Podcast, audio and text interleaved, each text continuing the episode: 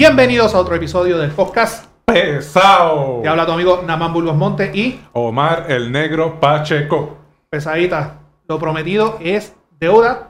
Oyuma y Loba, para que te enamores, tenemos este episodio especial estrenando nuestro canal en YouTube y nos puedes seguir a través de todas nuestras redes sociales que son Omar. Si no, ya saben, el podcast pesado, Facebook, Twitter, Instagram y nuestras plataformas de, de podcast que son Podbean y Spotify. Y hoy, 14 de febrero, estamos estrenando nuestro YouTube, el podcast pesado también. Así que dale like, dale share, comparte, suscríbete, dale a la campanita.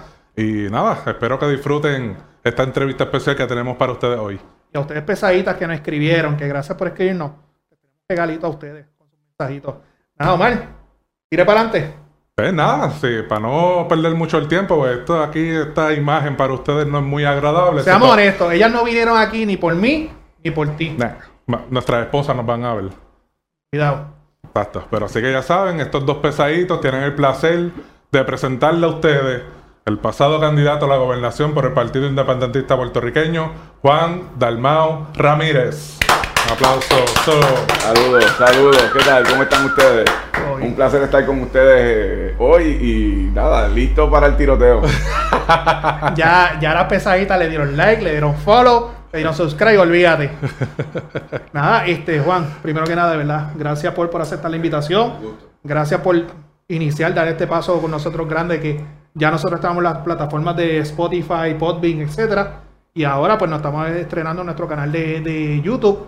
Pues, de verdad, parte de la historia en este pequeño proyecto que nosotros comenzamos en octubre y gracias a Dios ha sido todo un éxito. Gracias a ustedes que, nos han, que han compartido nuestro contenido y que han seguido nuestro contenido. Gracias a ustedes por esos comentarios, por esos likes, por esos shares. Nosotros seguimos este, creciendo y si usted quiere más entrevistas, más contenido, pues siga apoyándonos y así estamos para servirle a ustedes. Juan, terminó la contienda electoral. Este, obviamente estamos en los procesos ya de una nueva administración. ¿Qué está haciendo Juan Dalmao en estos momentos? Bueno, estoy en esta entrevista surreal en estos momentos, eh, en donde creo que ustedes me ofrecieron a mí como si fuera eh, eh, carne de cañón. No, pero mira, en términos generales, ahora ya más, más serio, eh, yo continúo siendo secretario general del Partido Independentista, continúo con un proyecto político junto al liderato del partido. Yo siempre dije en la campaña que el proyecto de Patria Nueva no era un proyecto meramente electoral, es un proyecto de país en donde ahora estamos organizando a los jóvenes en cada uno de los pueblos, en donde yo estoy visitando todos los pueblos de la isla.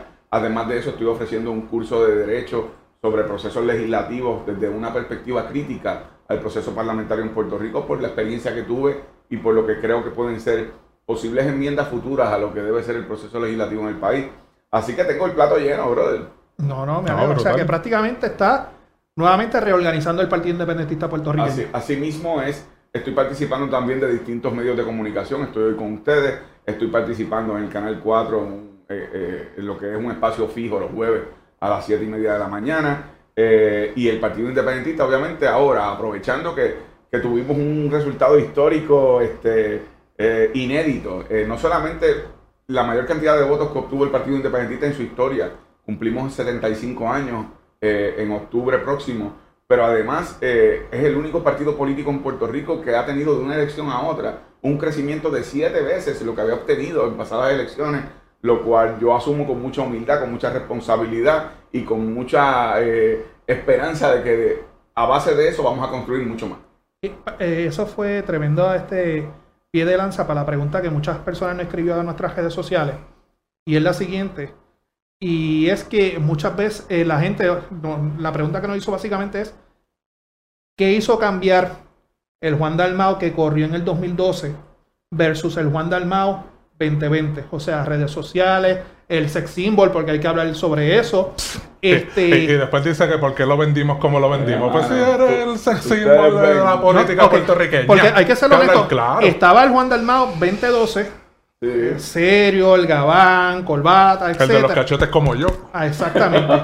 y después viene el Juan Dalmao, que yo le, yo le puse aquí, inclusive lo pusimos aquí, el fenómeno Juan Dalmao, porque fue algo pre- imprecedente, o sea, el brinco que dio el Partido Independentista puertorriqueño y en la forma en que manejaste la campaña, debate, redes sociales, o sea, ¿qué, qué, qué, qué? Bueno, la pregunta era, Juan Dalmau 2012 versus Juan Dalmau 2020. ¿Cuál, ¿Qué fue lo que pasó ahí? Mira, déjame decirte lo siguiente primero. Yo sé que es inevitable que cuando es una campaña electoral a la gobernación todo se concentra en Juan Dalmau. Pero el Partido Independentista postuló más de mil candidatos y candidatas a todos los puestos electivos. Hicieron un trabajo extraordinario. Teníamos un equipo electoral que, que además tuvo mucha dedicación en el proceso de tener funcionarios de colegio, voluntarios. eh, y todo eso construyó, ¿verdad?, hacia lo que fue ese resultado electoral. Específicamente a tu pregunta, eh, aparte de las 25 libras menos del 2012 al 2020, eh, yo creo que cuando yo fui candidato en el 2012, era mi primera candidatura, eh, yo era el candidato más joven, yo me sentía mucho más acartonado, me sentía que tenía que tener como una especie de, de rigurosidad mucho más seria para que los- imagen. los una, una imagen en donde los electores me vieran con, como un, ¿verdad? Como un contendiente real para gobernar. Y perdona que te interrumpa, y tienes razón, porque está precedido de tipo con una seriedad como Juven Berrío, Así Fernando es, Martín, o sea que... Y personas con experiencia, Exacto. incluso, pues, este, Mora, Eh, etcétera. exacto. Así que yo sentía que tenía que ser en eso mucho más eh, eh, riguroso. Eh, era mi primera candidatura también. Después del 2012 fui candidato en el 2016.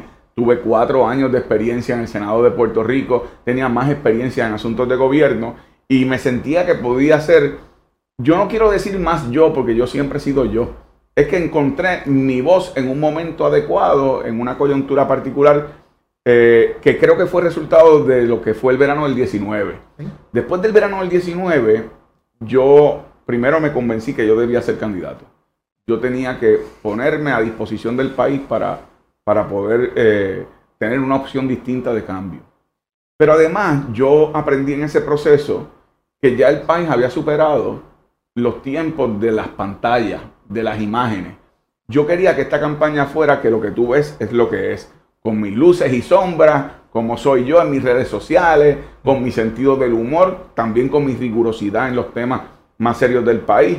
Así que yo, yo quería presentarle al país lo que, lo que yo era como persona. eh, no estoy diciendo que no lo hice en el 2012, pero era otra coyuntura. Y Estaba más suelto. Estaba más suelto, como a veces. Pero, pero tu hijo tuvo mucho que ver con Las eso. redes. Sí, Las sí, redes sí. sociales, cuéntanos cómo surgió esa dinámica con, con Gabito. Porque, observación, está en las redes de todos los candidatos, pero de quien más había shares, de quien más había comentarios, hoy vivo uso la palabra fenómeno Dalmao, era la candidatura Sí, suya. Sí. ¿Cómo fue? Especialmente su hijo. Sí, Gab- Gabriel aportó en el proceso. Gabriel tiene 17 años. Sofía, mi, mi hija, tiene 14 años. Eh, y Gabriel aportó, por ejemplo, en el proceso eh, más determinante que uno quiere que en la campaña nunca tengas un bajón, sino que vaya subiendo. Que es lo difícil. Eh, que es lo difícil, por ejemplo, pues cuando hubo el primer debate, todo el tema de, de el lenguaje de señas y toda la cosa de lo que ocurrió, eso le dio un momentum a la campaña y luego de eso vino el fenómeno de los rótulos. Entonces Gabriel vino con la idea de que eh, había una familia que en, eh, en un lugar en Torrimar, y en Torrimar es, una, es un sector en Guaynabo que es famoso por ser pro PNP, estadista, habían puesto un rótulo mío, así que eh, yo había subido en mis redes sociales, esto es una familia que decidió incomodar a su comunidad.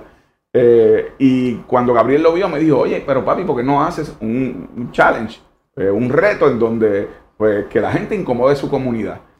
Y eso se salió de control. Pero no solo eso, sino que les voy a decir algo que esta es la primera vez que lo digo públicamente. Yo no sabía, una vez se sale de control, cada rótulo de esos costaba 15 dólares. Nos gastamos miles y miles de dólares de campaña porque la gente seguía pidiendo rótulos y rótulos y rótulos. Pero no es en Yo- vano porque todavía hay gente que tiene los rótulos. Todavía hay gente que tiene los rótulos, pero que yo no me atreví entonces a cobrar los rótulos porque no lo iba a hacer. Por ahí hay No, alguien que iba a buscar un rótulo. eh, mira, a mí me llevaron rótulos para firmar que yo veía que tenía los clavos de, los postes como los. Los clavos de zinc. Ah, sí, este, pero, pero fue algo que fue bien interesante políticamente hablando. Ahora te, te doy una dimensión más de lo que uno aprende en el proceso. Desde la década del 90 aquí en Puerto Rico la gente no se identifica ni con partidos políticos públicamente ni con eh, ¿verdad? candidatos. Yo recuerdo, por ejemplo, mi familia no es independentista, no es del PIB, pero yo recuerdo en los 80 papi siempre ponía las banderas de su partido los y los stickers en los carros y en, la, y, y en casa. eh, eso parece un comité. Eso dejó de pasar en los 90. Y en esta campaña, ese invento que surgió muy espontáneo por parte de Gabriel y lo que, y lo, lo que hicimos, eh, hizo que la gente hiciera una manifestación de desafío con respecto a, ¿sabes qué? Yo estoy con el proyecto de Patria Nueva, yo favorezco a, a tal candidato, en el caso mío, y la verdad es que yo todavía estoy tratando de digerir algunas cosas y comprenderlas porque se salió de control. Pero, pero quedó excelente porque Eh. eh, apelaste a la juventud. Eh, eh, eh, en las redes sociales, digo, hay de, de todas las edades, ¿verdad? En las redes sociales. Sí. Pero, ¿verdad? Mi percepción fue que apelaste mucho a la juventud y yo considero que eso fue un gran cantazo que, que le diste al resto de los partidos.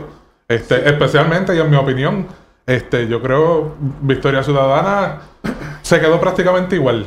Yo, yo considero que, que prácticamente, No por, por decirlo así, prácticamente la derrota de Charlie Delgado fue el gran aumento en porcentaje que tuviste, porque históricamente, ¿verdad? En mi opinión, sabemos que se, se bandea entre el PIB y, los- y los populares, ¿verdad? La- la- los votos, especialmente cuando quieren castigar al, al PNP.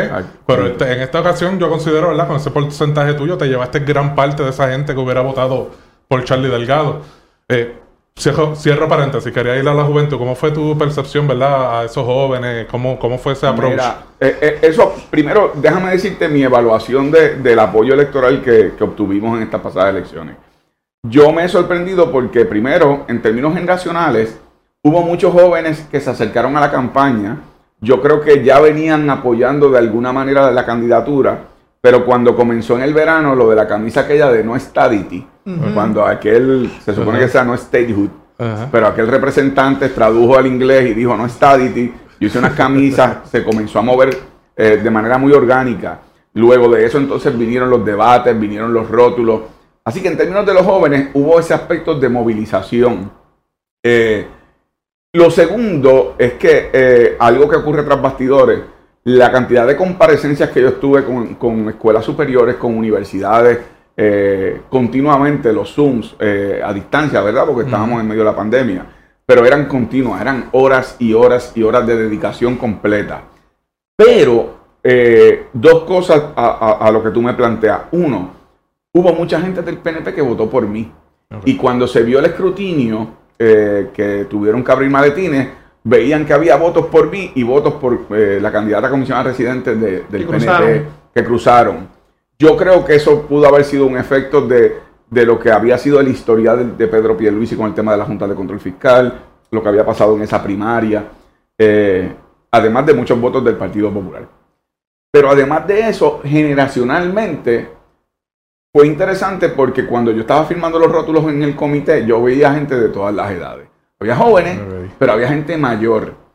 Y de ahí vino eh, lo que surgió de manera espontánea, esto es contrario a lo que dicen los analistas, que fue planificado, que esto fue ensayado. La señora del anuncio, Porra es, lo hizo ella con su, con su nieta. Y, y yo no quería hacer ese anuncio. Eh. Cuando a mí me lo presentan, el equipo de, ¿verdad? del partido de, de- de publicidad, yo dije, yo no quiero usar ese anuncio. Porque primero yo no sabía si esa señora tenía otros familiares que iban a objetar que ella estuviera en un anuncio político, claro, se incomodaran. Eh, dos, que, que yo no sabía si la señora, una, una cosa es que la grabaron, pero no, que no luciera que yo me estaba de alguna manera aprovechando. Sí, como lo que pasó en la alcaldía de San Juan, el anuncio aquel. el anuncio aquel. Así que al final del camino yo dije, pues mira, voy a aceptar que ese anuncio se use solamente si me dan el teléfono de la señora y yo la llamo. Y entonces llamé a la señora, me contestó la nieta, que fue quien la grabó, y yo le dije, mira, nos gustaría usar la expresión de tu abuela para que inspire también a otras generaciones. Es una señora que no es independentista, había sido electora del Partido Popular. Y la nieta me dijo, no hay problema, puedes usar el anuncio. Eh, y yo le dije, pues envíamelo por escrito de parte de tu abuela. Y ella me dijo, voy a hacer algo mejor, te voy a enviar un video. Entonces ella grabó un video de la abuela autorizándome a usar el video original de Porrae, eh, que era aquel anuncio que decía, Que no era la abuela, joven. exacto, solamente los jóvenes apoyan a Juan Dalmau. Y ella dice, Porrae, los viejos también. Ese video que me enviaron era mejor, era mejor. Lo que pasa es que era impublicable. Era era más la- pesado, era la, sabido. la señora es un caso. Eh, así que no pude usar ese video. Pero nada. la, señora Cuca, Cuca es que. ah, No, ah. Bad Bunny, Bad Bunny. O sea, la FCC te multaba si lo publicaba. Sí, sí, sí. Además que Ustedes ya han visto que yo me pongo rojo de nada, así que eso iba a ser una campaña. De... Pero yo hago una observación de, de lo de incomodar a tu comunidad. Yo me acuerdo que fue un día en específico, fue un día o fueron varios, fue más que un solo día, que era que tú ibas al comité, te llevabas el, el letrero y usted estaba ahí que lo filmaba. No, eso fueron varios días. No, el varios. primer día fue el cumpleaños de Gabriel, que fue cuando grabamos el video. Yo tenía una entrevista con un gamer al mediodía. Yo le dije, Gabriel, acompáñame, conoces al gamer. Mi hijo tiene 17 años, le gusta la cosa de los juegos. Eh, me acompaña. eh, y entonces después nos vamos a casa de tu abuela. Con la pandemia no había más nada que hacer que no fuera a ir a cachetear en casa de la abuela de él. eh, el cumpleaños. Porque yo hago eso porque en la- las redes sociales, yo de repente cuando empieza a ocurrir lo de incomodar a tu comunidad, lo de recoger el, el letrero, yo empiezo a ver, pero coño, este es PNP, yo lo conozco, este es popular, este es victorioso, este no quiere saber nada de política. Y yo, y Bárbara me enseñaba fotos de amistades también de diferentes ideologías, pero recogiendo el letrero, el letrero filmado. Y ahí es que yo digo, aquí va a pasar algo, aquí va a pasar algo, se está- y ahí es que yo le pongo, el- se le pone el lo- logo de, de momento, el fenómeno Dalmao, pero fue algo bien impresionante, porque al igual que usted, yo vi mucha generación, vi de mi generación, vi generación más joven y también vi gente que iban con su hijo, con su nieto a buscar su letrero. Y después en la campaña de Incomoda tu comunidad, yo llegué a ver gente que, o sea, nosotros también venimos de- de- del ámbito político, de populares PNP con su letrero en su casa. Aquí Sí. en Yauco se vio, Sí. en Guayanilla se vio, y en Guánica se vio, etcétera. O sea, fue ese momento en que yo siempre decía, mira, este decía que Lugar iba a llegar tercero, y yo decía, no, no va a llegar el tercero. Esa era la apuesta que Sí. nosotros teníamos. Y están, están en los episodios para que los graben y yo hago un análisis de por qué. Busquen los episodios en el podcast que están todos grabados en nuestros canales, el análisis que nosotros hacemos. Pero cuando yo empiezo a ver ese, ese, ese movimiento, ese momentum, que es algo natural o criollo, si le quieres poner el nombre, que no, no era una casa de publicidad que estaba detrás, sino que era la, la misma gente. Y me acuerdo que un día vino María Lourdes aquí a la luz de, de Burger King, eso se llenó.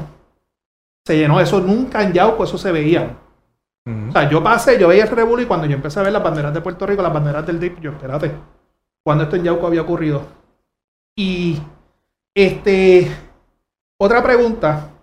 ¿Tú quieres abundar algo sobre eso? Porque, No, no, dale. ok, bueno, esta pregunta yo creo que te la han hecho muchas veces, pero mucha gente, y una pregunta que me hacían a mí en la campaña, me la hicieron ahora mucha gente que me escribió, que dicen lo siguiente. Juan Dalmao, tipo inteligente, guapísimo, este, Gracias. era guapísimo. Te falta el beso. No, no, Sí, no. no. O sea, yo, yo no voy a brincar. Estamos en San Valentín. Estamos en San Valentín. Este, pero el pro- yo le daría el voto, pero el problema es que es del PIB. Inclusive mucha gente me ha escrito que te hago la pregunta.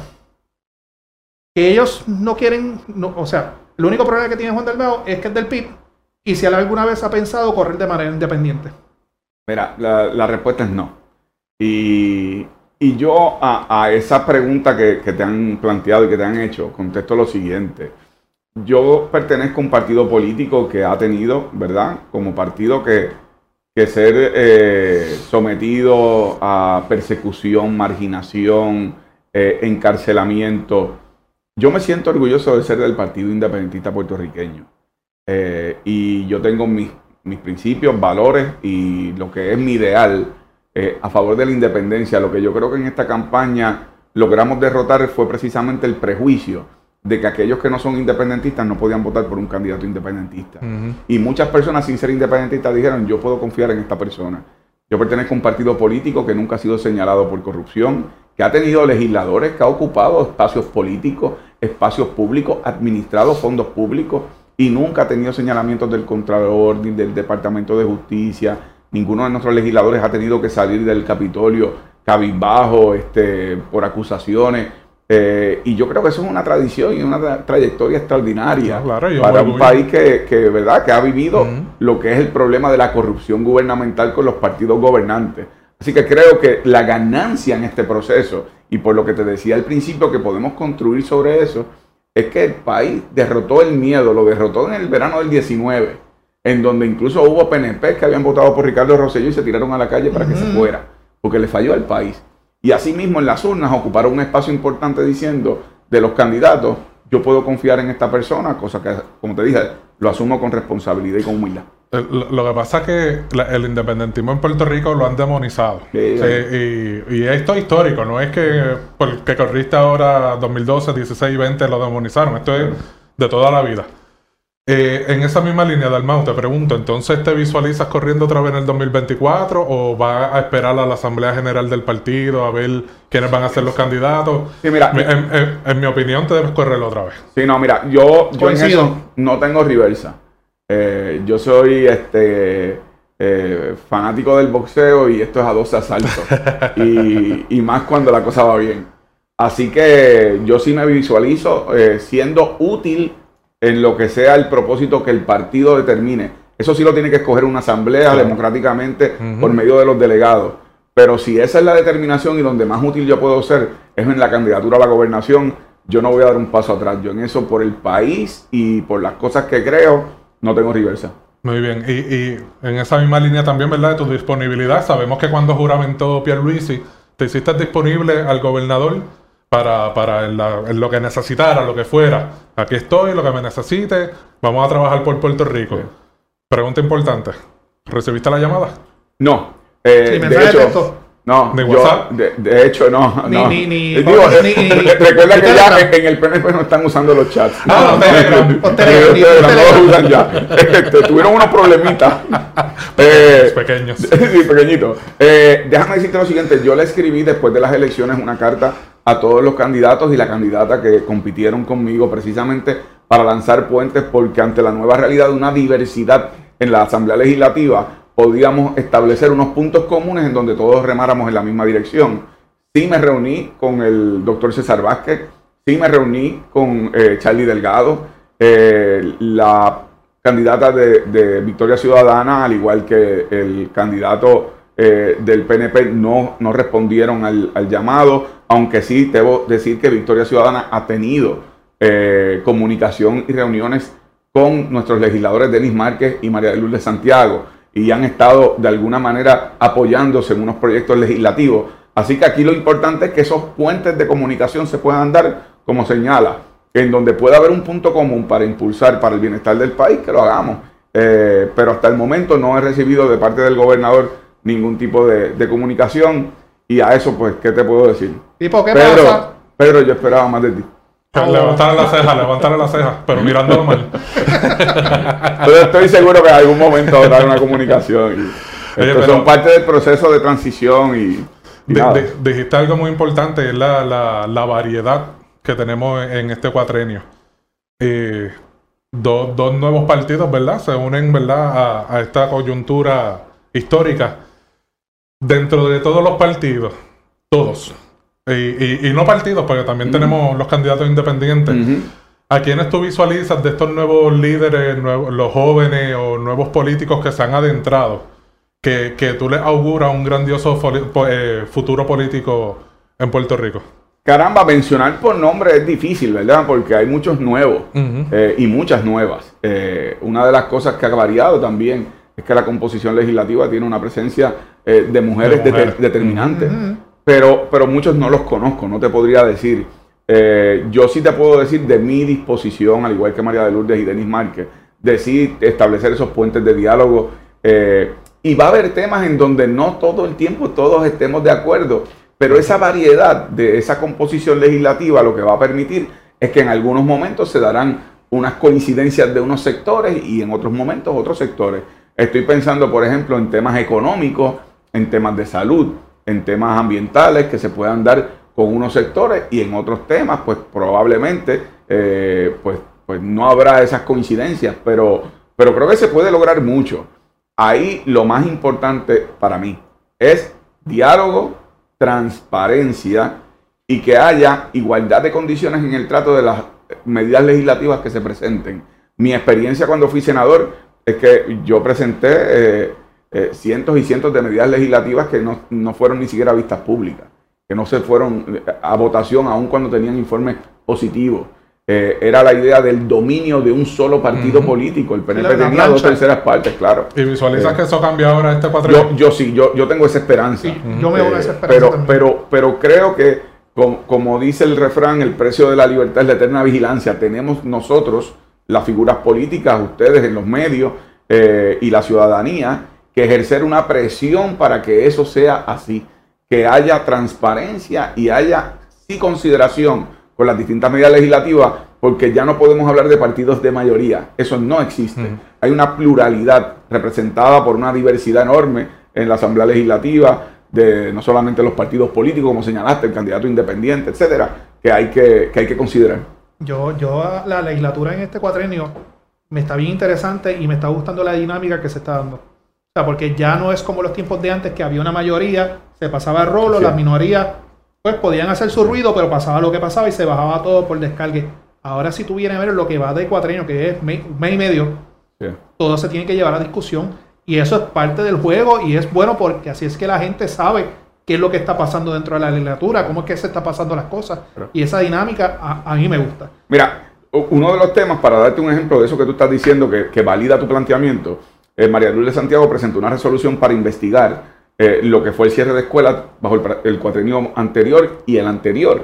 Eh, y trataron los que tienen ahora pues, el control de trámites y récords y la y la portavocía de enmendar e-, ese proyecto de resolución para que se excluyera la administración de Alejandro García Padilla y solamente se investigara la de Ricardo Rosselló.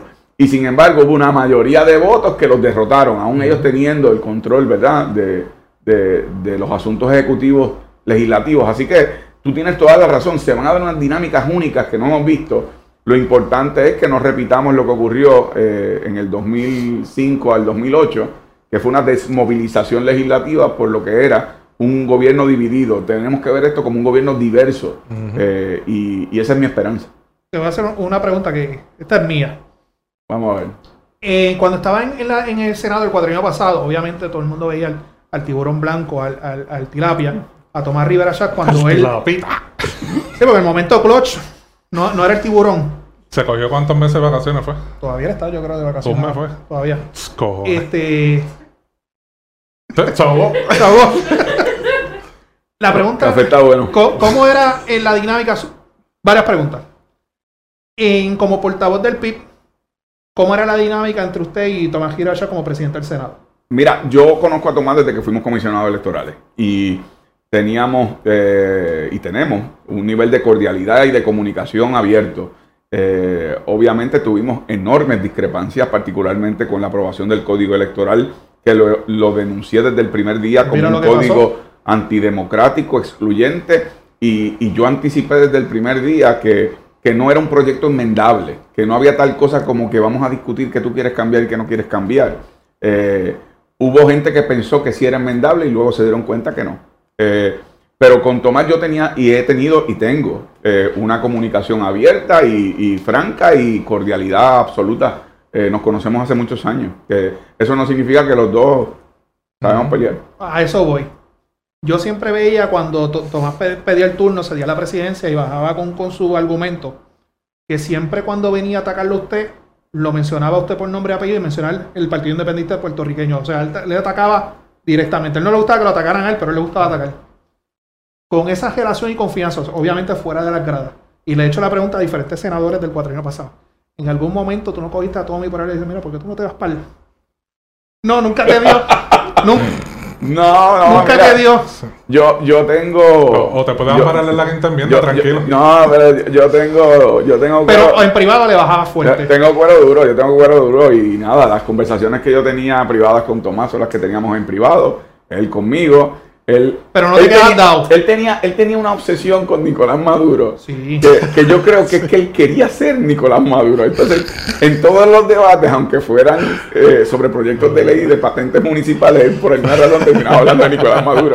Así que, bueno, ¿qué te puedo decir? Pero, pero con Tomás, de nuevo, siempre he tenido cordialidad y he tenido este, comunicación con las discrepancias enormes que tenemos eh, y una visión completamente. Pero para yo estar tranquilo, nunca te le quedaste callado. Eh las conversaciones nuestras son nuestras. Bien hecho. Y porque pues, yo hago, siempre hago la pregunta porque una vez yo coincidí con, la, con Larissa Jamil, ven acá, ¿cuál es el miedo que ustedes le tienen?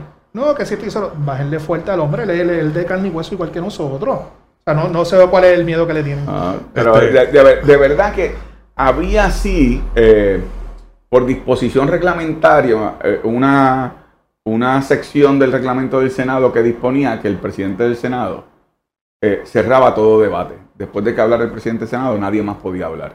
Así que ocurría mucho, como Se tú señalas, que, que no había eh, un escenario contestatario en donde si él planteaba algo, algún senador podía contestarle Refutarle. fuera de su delegación o de otra delegación. Así que él se despachaba al final con la cuchara grande y de ahí entonces venía Nicolás Maduro.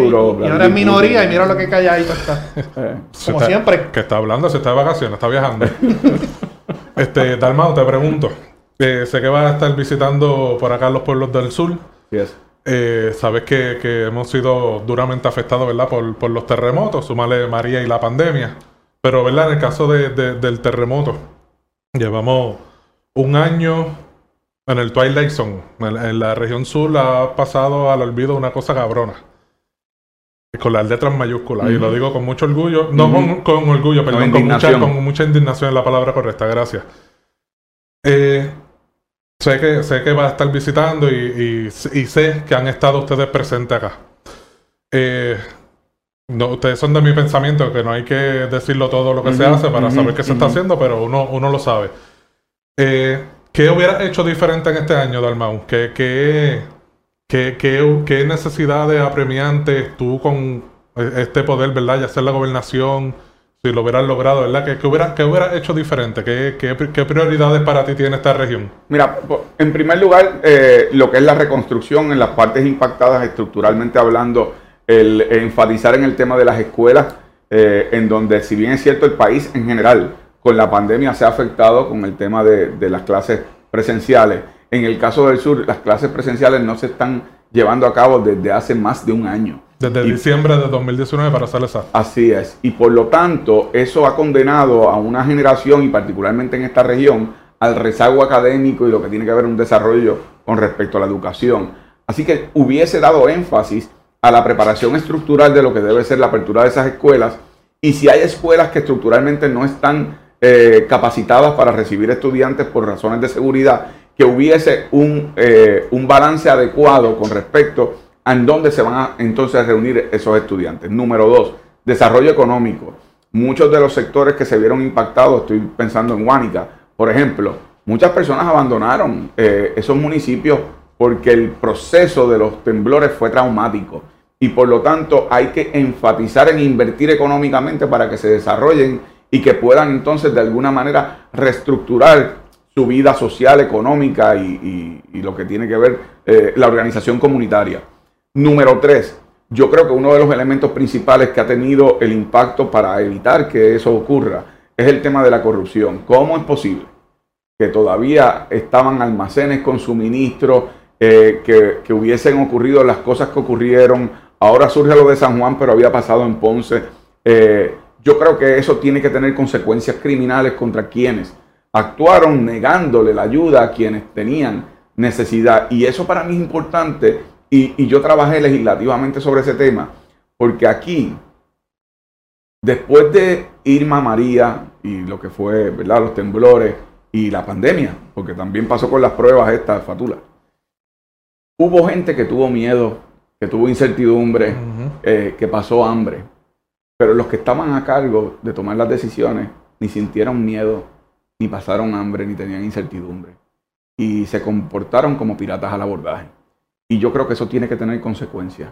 Para mí eso es fundamental, que se crea un tribunal de verdad y justicia en donde las personas que tenían a su cargo mínimamente incurrieron en negligencia criminal y tienen que enfrentar la justicia, porque solo así se enderezan lo que tienen que ser los elementos de gobierno en Puerto Rico. Si no, vamos a continuar como pasó con Irma, como pasó con María, como pasó, con como lo- siempre. como pasó con Kelleher. La gente se, olvi- se olvida Ujú. Kelleher la arrestaron. Después de eso fue que entonces vino el verano del 19, vino el tema de los temblores, las pandemias. Eh, aquí tiene que haber consecuencias. Si no, eh, hasta, que, hasta que un funcionario de alto nivel no duerma en las cucharas una noche, eh, eh, este relajo no se acaba. Eso es así. A- a- Aquí el gobierno reina la impunidad, lamentablemente, y, y es algo que siempre hemos criticado en nuestro podcast. Así que pónganse para su número acá en el Populares, sur. PNP, como sea, Sí, sí, el sea, que falle, para adelante. Y, y, ¿verdad? y esto es un toca un tema personal porque nosotros vivimos aquí en Yauco. Y a nosotros no- nos molestó, por no decir la palabra aquí en vivo, nos encabronó. Exacto. Yo tener que dormir en la calle, Tener que buscar alimentos, tener que buscar, o sea, eso fue algo, bueno, mi esposa dormía dentro de la guagua, yo dormía en el cajón de la guagua, o sea, fue, y cuando la gente llamando, mira, lo más que pedían eran todos los pedían catre, agua, este, utilidades este, sanitarias para las damas, etcétera, y ver lo que pasó, coño. Mira, te voy a decir lo molestó. O sea, siguiente. to- toca la fibra, tú sabes, lo, lo- lo personal, y yo creo que eso fueron las consecuencias de lo del verano del 19 y también fueron las consecuencias también de los resultados electorales que pasó, que mucha gente, Sí. vamos a ser honestos, muchos políticos hicieron politiquería con los Sí suministros. mismo es, sí mismo es. Eh, y no repartían si no estaba una cámara o... Yo te voy a decir lo siguiente que tú Da- me da- dijiste. dame, dame una pausa que yo voy a decir esto porque yo sé que mucha gente lo va a ver. Los que me conocen saben que yo tengo un hermano que lleva 32 años en la policía de Puerto Rico. En Ponce, donde se guardaban los suministros después de María, era la Guardia Nacional al lado de Valle Real. Mi hermano tenía cargo de escoltar a la Guardia Nacional para repartir los suministros. Él un día, esto es la primera vez que yo lo digo, digo esto público. Él un día llegó a casa encabronado, pero llorando. Lo que él nos cuenta a nosotros es, y yo corroboré eso con varios agentes más, es que ya los, los vagones, los camiones estaban ready para ir a la área montañosa de Ponce, para los campos. Llegó un empleado del municipio de Ponce, en aquel entonces Mallita, que guardaran los camiones, que bajaran las cosas, porque no se podía hacer el viaje. No dieron explicaciones alguna. Tuvieron que bajar las cosas. Y lo citaron al día siguiente a las 7, 8 de la mañana para subir al área del campo. ¿Sabes por, Juan, por qué habían suspendido? Porque no estaba Guapa, no estaba Telemundo, no estaba Noti1. O sea, gente ese día pasó hambre, durmió eh, al frío, pasó lo que pasó, todo por el hecho de la situación de sacarse de fotografía. Y usted, a veces yo sé que la gente critica mucho a la policía, pero hay muchos policías que llevan eso porque son padres, son madres, son hijos y saben de estas situaciones, pero por pues, cuestiones de jerarquía tienen que callar. Claro. Pero yo a veces digo que eso fue un tiempo de genocidio del gobierno contra el pueblo. Y mucha gente, o sea, dejaron que muriera la gente, dejaron que pasaran necesidades, etcétera. Y siempre que tocan este tema para mí, pues me perdonan Sí. que eh, no, es pero, personal. Pero, pero yo, yo quería retomar algo que, que- que tú mencionaste hace un rato. Eh, sí, eh, yo soy de, de la máxima eh, bíblica de que la mano izquierda no tiene que saber lo que hace la derecha y uno no está publicitando lo que uno hizo. Pero yo quiero compartir con ustedes algo que a mí me chocó durante María y luego también con los temblores. Yo visité toda la isla y yo vine acá al sur y cuando los temblores. Cuando pasó María, hay una cosa que a mí me impactó enormemente. Y es que yo estaba en la calle, yo no tenía suministros, pero yo fui a visitar pueblos, fui a visitar gente, por lo menos darle apoyo, cariño. Eh, aquí estoy, un abrazo. Eh, y ver personas desesperadas llorando, el impacto, como tú lo señalas, con la indignación que ustedes lo señalan. Yo nunca escuché ni a Ricardo Rosselló ni a su equipo de trabajo que se le quebrara la voz, que derramaran una lágrima. Eh, y cuando pasó lo de los temblores, cuando yo fui a Guánica, cuando fui a casa de personas que son amistades, compañeros de partido que, que habían perdido su casa y, y echarnos a llorar y uno no ver esa empatía de quienes tenían a su cargo el gobierno, eh, el que no tiene sangre en las venas no tiene derecho a gobernar porque no, no puede comprender eso que tú Toca estás describiendo. Claro, claro. ¿Qué más? Tacho, cabrón, esto se puso muy serio. Sí, mano, Vamos, vamos, vamos, a variar, vamos a variar. Vamos, vamos. Este, Vamos, vamos, vamos. Date duro, dale. Coño. Dale a las preguntas que te enviaron. Ah, las preguntas, vamos. Dale esta, dale esta. Explicamos esta, entonces. Sí, sí. Ok, Juan. Vamos a hacer. Pero, eh, tienes razón. Tienes razón, no, y me uno completamente. Y perdón, te vengo ahora por así, pero son cosas que Sí, el que no lo haya vivido no lo puede expresar. sí, así es. Ok, cuando nosotros anunciamos, te vamos a dar las gracias otra vez por haber venido antes que te nos vayas por la puerta cogiendo. Despídelo ahora, por si acaso. sí, por si acaso. Él era Juan Dalmao. Es. Este, nosotros pues publicamos la, la, la promoción, lo enviamos por, por los chats que estamos, lo enviamos a los grupos. Fenómeno Dalmau, el sex symbol de- del 2020 y nos hicieron llegar unos mensajes.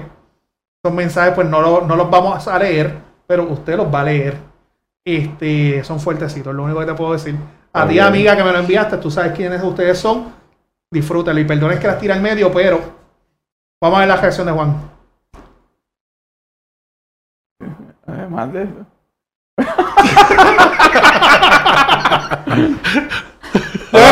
Ya la contestaste. Pasamos a la otra. ¿Quieres Próxima, próxima, próxima, Próxima. Paso. Coño, debí haber puesto un shot. Paso Por por- cada pregunta que pasaron, un Sí, shot. mano, exacto. Eh, adiós. Next. Es increíble. Fenómeno Dalmao. Next.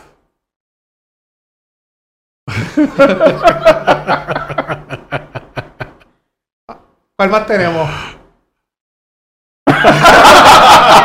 Ah, Lo me gusta que le puso la musiquita, el, el, el- Claro. el pero- emoji. Pero como que mayores, y yo lo que tengo son 47 años. Ah, está en la flor de su juventud. Sí. Ah, fueron ahí las generales. Tuve que taparle las caras, pues ya saben quiénes ellas son. Ah, Esa no tiene sabe- Ahí. Ah, es una pregunta Sara. Comentarios en las escuelas, currículo enfocado en necesidades e intereses estudiantiles que permita desarrollar en el estudiante pasión por el aprendizaje. Meramente Pues mira, te voy a decir sobre esa pregunta. Las otras no las, tienes- las puedes contestar si quieres también. Sobre la- las otras preguntas te las voy a contestar ahora, pero eh, esa de educación, eh, yo creo que lo importante es que hay que actualizar el currículo escolar de manera que se diversifique y haga más atractivo a los estudiantes, no necesariamente en la corriente que se ha diseñado el currículo que típicamente está dirigido a que tú pases el, ¿verdad? Eh, El. College Board y lo que fuera. Tiene que haber también herramientas para cultura, artes, lo que son este, eh, manualidades, lo que tiene que ver con otras materias que no sean meramente matemáticas, ciencia, inglés, porque hay estudiantes que tal vez no son diestros, ¿verdad? En las materias típicas de esos exámenes de College Board, pero sí tienen destrezas que pueden desarrollar, cambiado. destrezas vocacionales, eh, así que eh, nada, eso sobre el tema educativo. Sobre el tema de las otras preguntas. Que yo tengo varias aquí, ajá. Solamente voy a decir lo siguiente. Eh, mi esposa no es celosa. Ah, bueno, María. Ah. Vamos a hacer las preguntas primero. Además de eso, durante la campaña en sus redes sociales, ¿recibió mensajes así? Eh, público, público, nunca Nunca- en pero, mensaje pero- directo. no. pero recibía mensajes así fuertes. sí, sí, sí, sí, sí, eso pasó. Este, ¿Alguna vez en una actividad, una caminata o una visita, en, obviamente esto es pre-COVID y toda esta cuestión, alguna seguidora o algo pues, se pasó de la raya, tocó algo que no tenía que tocar, besó donde no tenía, se Nunca. pasó de la raya? Nunca, nunca, nunca he tenido una experiencia, al contrario. La- las personas lo han tomado con sentido del humor, eh, pero a la hora de la hora, cuando están conmigo, me tratan con cariño, con respeto, con, eh, ¿verdad? Sí. Con, con mucha amabilidad y, y nada, la verdad es que nunca he tenido un incidente. El único incidente que yo tuve en una ocasión, y, y no fue conmigo, fue cuando el asunto aquel del- de la persona que le estaba golpeando a la esposa en una playa en Vieques. Y ahí yo tuve que intervenir físicamente y- y detener esa agresión. Yo estaba así con mi familia. Pero fuera de ese incidente, yo no, yo no he pasado incidentes de que alguien, ni en el caso de, por ejemplo, como tú señalas, de, de que alguien se pase de las rayas eh, o, que, o que sean agresivos conmigo ni nada. No, no, nunca ha pasado. Y eso. precisamente con, con eso queríamos prácticamente culminar. Tu esposa, eh, ¿qué, qué opinaba? ¿Qué te decía? ¿Leía los mensajes? Obviamente, nos acabas de decir que eran públicos, pues obviamente pues Sí, todos, los, todos sí. los veíamos. Mira, mi, mi, mi esposa es, es- es espectacular y... y Aprende, Bárbara, escucha. Eh, y, y la- la y- y se, sen- y- y se sentía orgullosa y al contrario, se, eh, ella se disfrutó mucho esta campaña, me apoyó mucho, eh, como a- me había apoyado en otras campañas. Mi hija Sofía es otro cuento. Oh, que te- eso, Eh, yo tengo a Gabriel que nenas son tiene- de papi. Ella te celaba. Gabriel tiene 17, Sofía tiene 14, pero cuando Sofía a veces leía algunos de los mensajes, decía, ¿qué le pasa a esta persona? ¿Qué le pasa a él? Eh, y yo le explicaba, mira, no, no es de maldad, no es nada. Eh, ¿Y por qué, se- por qué dicen esto? O sea, que Sofía era un poco más, pero no, Grisel se, se disfrutó la campaña y digo, la familia en general. La familia en general. La, Qué bueno, qué la pasamos bien y digo, no es la primera campaña que pasa Grisel conmigo. Habíamos pasado 2012, 2016. Sí. Pero esta fue una buena campaña, primero por el tono, la- lo que ustedes han descrito. Segundo, porque ya teníamos más experiencia. Eh, tercero, los nenes estaban más grandes. Eh, Gabriel Enrique en la, en la campaña. Gabriel Enrique en la campaña del 2016 fue diagnosticado con, con leucemia linfoblástica aguda. Está súper bien, está sano y está grande y está como ustedes, fuerte, así. Ah, pues, Eh, Gracias. otro pesado eso lo podemos invitar. sí mismo, para que nos ayude en las redes también. Así es, pero, pero esta campaña fue, fue única y la verdad es que eh, nos lo disfrutamos y agradecemos también el apoyo de tanta gente buena que nos ayudó en este proceso. Qué bueno. ¿Cuándo es tu próximo tatuaje? Como pueden ver, soy amante de los tatuajes. Sí, me encanta, sí. un montón por todos Tú lados. sabes que, que- que es una asignatura pendiente, tú sabes que tienes tatuaje, que tú te haces el primero y de ahí Ah. Eso es un vicio. Sí, es un vicio. vicio. es un Así vicio. que todavía no he decidido porque, como tú sabes, uno quiere hacerse un tatuaje que signifique algo. Sí, Eh, Porque, pues lo que. Eh, y ahora mismo no he encontrado eso. Pero. Solo pero- tienes uno, el que se hizo famoso Sí, en sí, la espalda. en la espalda, este, que es un puño que significa solidaridad, lucha, resistencia, eh, unidad. eh, y, y ese, pues, era el que me había captado y el que, y el que me hice. Pero no descarto hacer otro y, y bueno, ¿dónde me lo voy a hacer? Pues después les digo. Me llamas, tengo un buen artista aquí en Yauco que Ok. cuadramos y te, te marcas por acá. Super cool, super cool. Este fue en Cagua, así que ya sé que tengo acá eh, Claro. fuente, fuente. y lo documentamos y lo pasamos en el canal. Nada, Juan, nuevamente agradecido, ¿verdad? Y privilegiado estamos Omar y yo y el equipo del podcast pesado y nuestras pesaditas. Espero que les hayan gustado esta entrevista. Denle like, denle compartir. Cualquier cosita nos escriben también. Vamos a seguir evolucionando. Vamos a traer más. Sé que los pesaditos no han escrito. Le vamos a traer algo, una invitada para ustedes, pero Estamos cuadrando. ahí Estamos cuadrando ahí para que ustedes la pasen bien con nosotros, como, como siempre. Juan, un último mensaje para agradecimiento a todo De- nuestro y público. de San Valentín y Ah. acuérdate de subirle las cejas a las nenas. Sí, sí. Este, mira, eh, primeramente, gracias a ustedes por la invitación. Eh, de verdad que les agradezco este espacio, la comunicación con su público. Y bueno, pues en el día de San Valentín, un abrazo grande de amor patriótico y al mismo tiempo de agradecimiento por el apoyo que, que- que recibí, que no deja de ser, eh, ¿verdad? Un apoyo que, que yo valoro mucho. Así que les agradezco a ustedes, les deseo lo mejor y vamos para adelante. Muchas gracias, Juan. Bueno, ahí. Bueno, mi gente, ya saben, síganos en nuestras redes sociales, el podcast pesado, Facebook, Twitter, e Instagram, y nuestras plataformas de, de podcast son Podbean y Spotify. Y hoy, 14 de febrero, estrenamos nuestra página de YouTube, el podcast pesado, con el grandioso Juan Dalmau Ramírez. Así que muchas gracias. gracias a Gracias ustedes. a todos ustedes. Samuel Cepeda, te quiero, mi hermano. Gracias. Samuel, pórtate bien, coge por la orilla, porque si coges calle te pisa un camión. Ah, gente, nos vemos. Se me cuidan. Dios me los bendiga. Bye.